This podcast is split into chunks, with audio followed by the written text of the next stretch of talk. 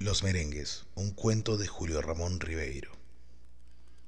Apenas su mamá cerró la puerta, Perico saltó del colchón y escuchó, con el oído pegado a la madera, los pasos que se iban alejando por el largo corredor.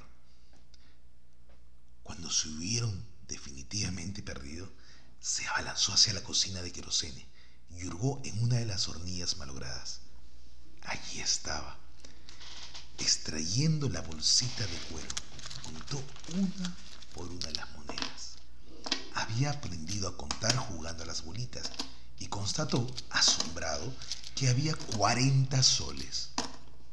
Se echó 20 al bolsillo y guardó el resto en su lugar. No en vano por la noche había simulado dormir para espiar a su mamá. Ahora tenía lo suficiente para realizar su hermoso proyecto. Después no faltaría una excusa en esos callejones de Santa Cruz, las puertas siempre estaban entreabiertas y los vecinos tienen caras de sospechosos. Ajustándose los zapatos, salió desalado hacia la calle. En el camino fue pensando si invertiría todo su capital o solo parte de él.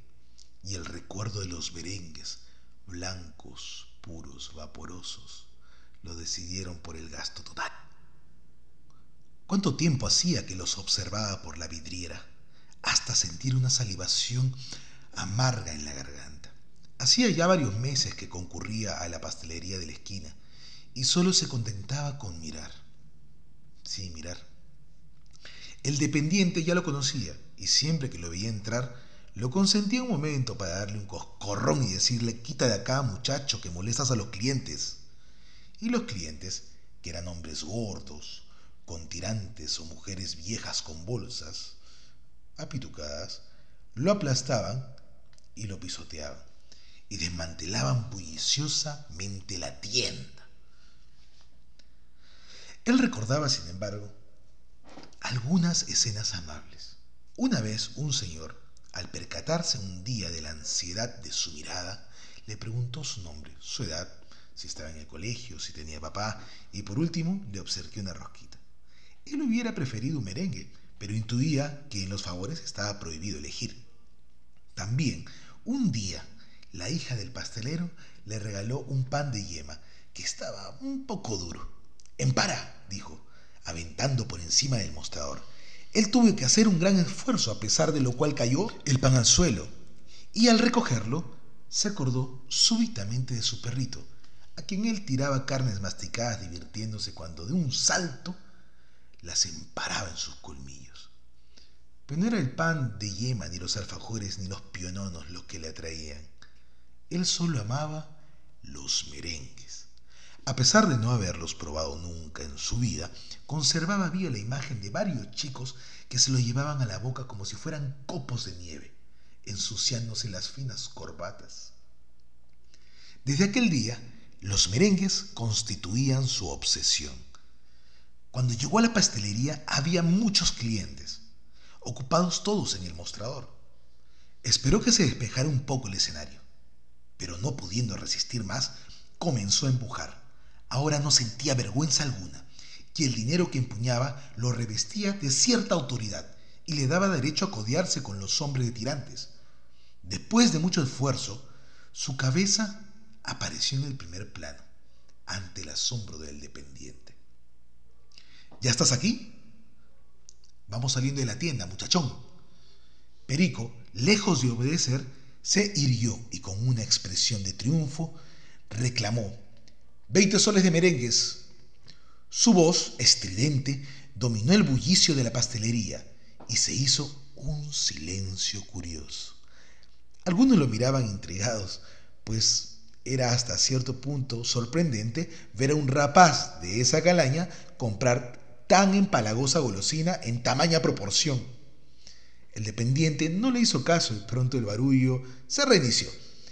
Perico quedó algo desconcertado, pero estimulado por un sentimiento de poder, repitió en tono imperativo, 20 soles de merengues. El dependiente lo observó esta vez con cierta perplejidad, pero continuó despachando a los otros parroquianos. ¿No has oído? Insistió Perico, excitándose. Quiero veinte soles de merengues. El empleado se acercó esta vez y le tiró de la oreja. ¿Está bromeando, Palomilla? Perico se agazapó un poco. A ver, enséñame la plata. Sin poder disimular su orgullo, echó sobre el mostrador el puñado de monedas. El dependiente contó el dinero. ¿Y quieres que te dé todo esto en merengues? Sí, replicó Perico con una convicción que despertó la risa de algunos circunstantes. Buen empacho te vas a dar, comentó alguien. Perico se volvió. Al notar que era observado con cierta benevolencia, un poco lastimosa, se sintió abochornado. Como el pastelero lo olvidaba, repitió, deme los merengues. Pero esta vez su voz había perdido vitalidad y Perico comprendió que, por razones que no alcanzaba a explicarse, estaba pidiendo casi un favor. ¿Vas a salir o no? lo increpó el dependiente. Despácheme antes. ¿Quién te ha encargado que compres esto? Mi mamá. Debes haber oído mal. ¿Veinte soles? Anda a preguntarle de nuevo, o que te lo escriba en un papelito. Perico quedó por un momento pensativo.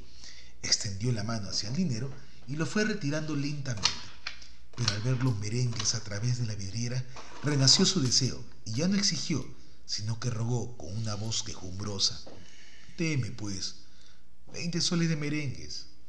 Al ver que el dependiente se acercaba airado, pronto a expulsarlo, repitió conmovedoramente, aunque sea diez soles nada más. El empleado de entonces se inclinó por encima del mostrador y le dio un, un cocacho, acostumbrado. Pero a Perico le pareció que esta vez llevaba una fuerza definitiva. Quita de acá. ¿Estás loco? Anda a hacer bromas a otro lugar. Perico salió furioso de la pastelería, con el dinero apretado entre los dedos y los ojos húmedos.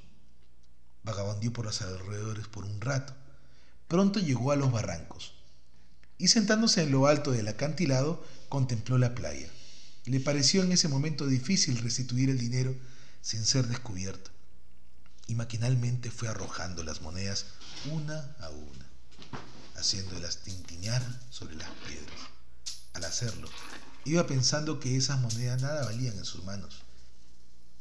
Y en ese día cercano en que grande ya y terrible, cortaría la cabeza de todos esos hombres gordos, de todos los mucamos de las pastelerías y hasta de los pelícanos que ganaban indiferentes a su alrededor.